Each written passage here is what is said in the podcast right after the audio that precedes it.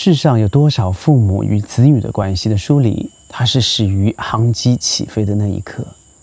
但可是明明知道可能彼此之间会因此而越来越远，但是父母仍然经过深思熟虑之后，决定松手，让孩子插上希望的羽翼。而疫情之下，有更多人考虑了未来要这样做，为什么呢？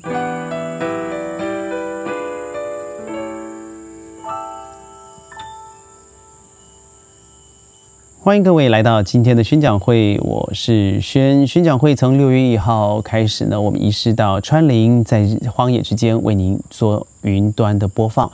呃，我把四周的环境声音，包含了虫鸣鸟叫，送到你的耳边，但愿你会有一个清爽的一天。对的，就像我上一集所提到的教育哦，嗯，parenting education 一直是影响所有孩子终身的可能，而且不论你承不承认，好了。呃，父母影响子女的一生，这是无法改变的事实。所以有时候父母呢，送给孩子，很多人说最重要的两宝贝，第一个是教育，第二个是资产。教育可以给他终身授人以渔的可能，而资产呢，让他在出了社会以后，先省了第一桶金。呃，当很多人这两个都没有的时候，很多父母就一一直思考，能够给孩子最好的教育是什么？我认为，事实上是身教。呃，我刚才所说的数据，我觉得非常讶异啊，因为在疫情之下，尤其亚洲，我们都看到进入美国，因为美中大战，所以这美国对中国取消了很多很多的呃入学许可，但是因为费用上面可能又开始大大大大大幅度的开放了，但是 Joe Biden 上来以后还是一样哦，并没有好转，而中国。对于美国的学习签证也开始大量的减少，但是为什么轩刚才说有大幅度的出口呃出国人数是增加的呢？没错，因为最近有个调查所说的结果是，如果疫情之后你还会想出国的读书的，居然远远高过在二零一九年，也就是疫情前的数据。这代表现在呢，对于出国圆梦这件事情，它只是。呃，短暂的打消了这个念头。但疫情过去以后，我相信这样子的热潮很有可能会回来。但是为什么要这样做？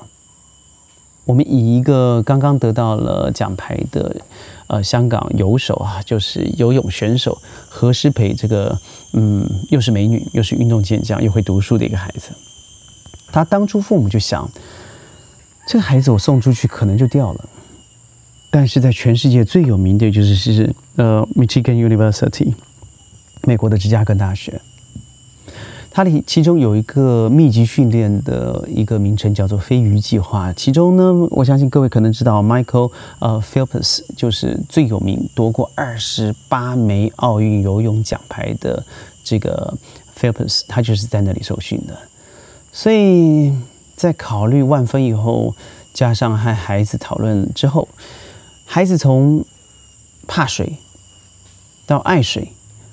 到成为专业的游泳运动员，他几乎突破了很多人的不可能。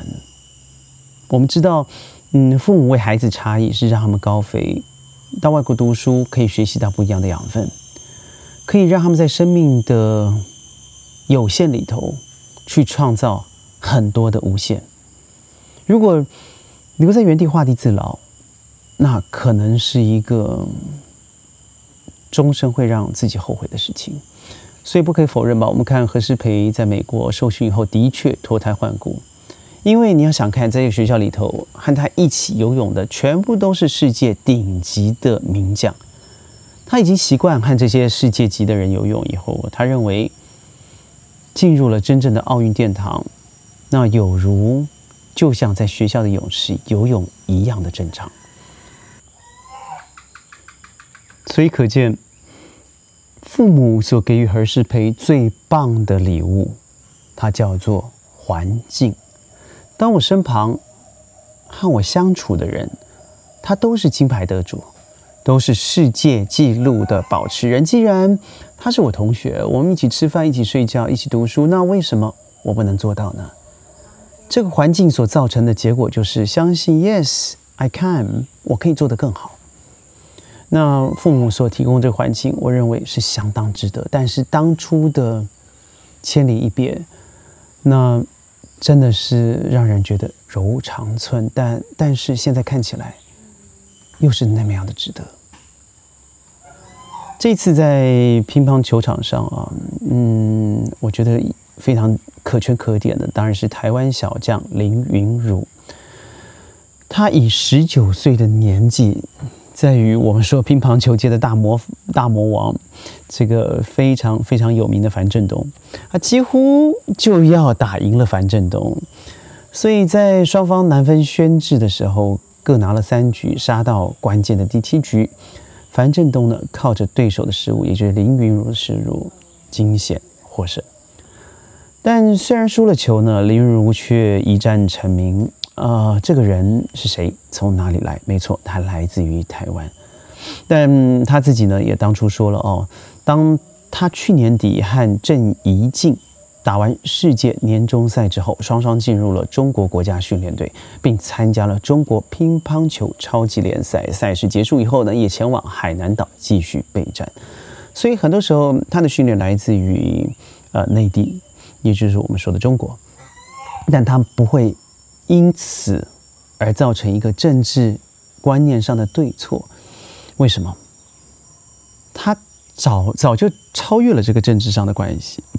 他的爸爸妈妈，还有他的舅公，自己知道，当我的环境不足的时候，我应该找寻到现在世界上最好的地方去培养我的孩子，因为只有在最好的地方能够给予他养分。但是给予当时的状况，对于进入内地训练，那对于现在台湾当局，尤其以独立著称的绿营来说，民进党来说是绝对的政治不正确。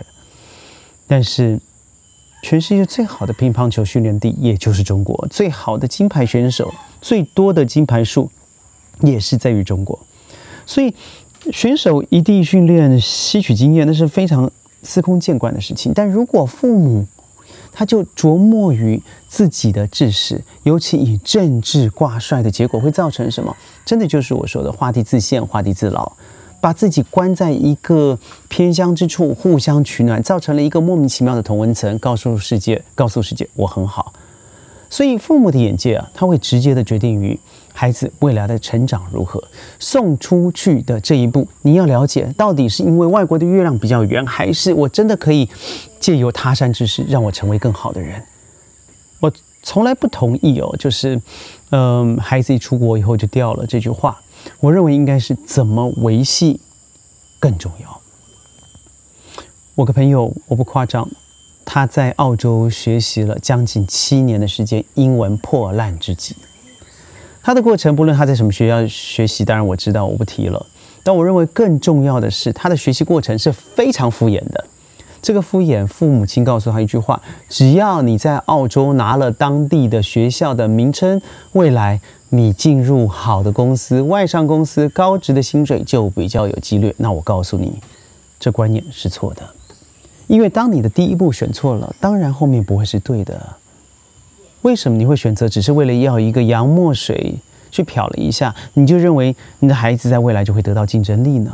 所以到最后是，当我和他相处的时候，我非常讶异的是，我们俩到泰国的时候，怎么可能连基本的英文你都说不好？他回答我说：“哎呀，反正泰国人不说英文。”我说：“很抱歉，他是他是一个专门以旅游为生的啊，我的朋友啊，他在网络上面还算蛮知名的。”他的英文相当的流利。很多时候讽刺的不是孩子本身，而是从孩子本身可以看到父母的见识。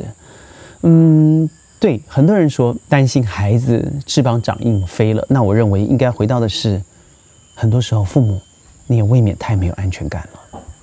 当你认为你孩子终身必须在你身旁守孝，那我告诉你，这已经真的不再是现在的普世价值，因为现在所有的教育观念里头已经告诉你了。网络上也好，学校也好，世界潮流也好，流动是基本的教育观念。那为什么你要上网？为什么你要透过网络学习？为什么在 COVID-19 愈演愈烈的状况之下，各个国家都已经进入网络学习？这个老师可以在天涯各处。那如果你认为这些学习会造成你自己未来可能失去这个孩子，那你该想想到底你教育孩子的目的是把他锁在身旁，还是让他成为更好的人？这点我认为非常值得去思考。如果是让他成为一个生生命里头更有色彩，他的生活经验更饱满，他的生命厚度更丰富，那您不再做一个绝对正确的事情吗？那您为什么认为他必须锁死在你身旁，成为你终身的资产呢？但很遗憾的是。孩子绝对不是父母的资产，但话说回来，他插上了羽翼飞了以后，他回不回来，他又和你要求他要不要回来没有直接的关系。很多时候，你说的越多，造成的效果反而是越来越远。他就像是耳边风一样，东耳进呃西呃这个右耳进 左耳出，它不会造成任何正面的影响。反观的是开放的态度。让他知道，我现在给你的一切是因为我出自于爱你、关心你。但未来你飞了以后，回头看看我，那是你的决定。当你自己有自信的时候，孩子会显得有自信；当你自己相信自己的决定的时候，孩子会在因为你的决定的结果更加的敬佩你。而敬佩、尊重，真的是爱的核心。我上期说了哦，这个 What doesn't kill you makes you stronger。孩子在给你给予的环境里头，他必须要独自面对很多的挫折，而你不能只手遮天，你不能够在还没下着雨你就为他撑了伞。他必须要独立的去找到可能解决的方式，那才是你爱他的方法。所以，当我们知道我们送孩子登机那一刹那。我们冒着太多太多生命未知的风险，其中包含了生命。但这步应该走下去。如果你只是为了附庸风雅、追星，去好像进入一个名称比较好的学校，认为只要不用经过太大的努力，就可以经由学校的名称或是。某个国民，譬如说英国，譬如说美国，譬如说德国，你就可以相亲回来。我告诉你，这观念已经过了。如果你真的这样想，真的不如扎扎实实的把孩子就留在身边吧。有项记忆来讲，对他才是真正生命的保障。那最后，您可能要问我说：“那说了这么多，您认为孩子应该插上羽翼该高飞吗？”我认为，对，单飞是重要的能量，但在单飞的。过程，不要忘记了，你的爱与加持，才是他飞翔的双翼。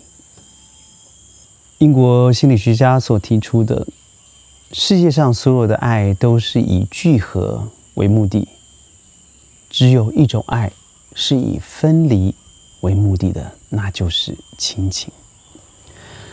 这句话听起来很残酷，却。如此真实，赋予了真正的真理啊！为什么会这么说呢？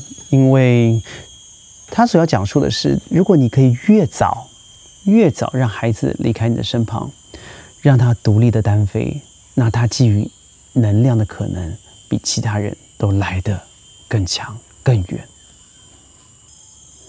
我是宣宣讲会，每天十五分钟在云端和你分享一些世界的大小事。我会借由现在的一些呃国际商务训练教育的一些观念呢，在这里和你一同分享。如果你喜欢的话，记得点阅、转发、按赞。下次我们见喽，拜拜。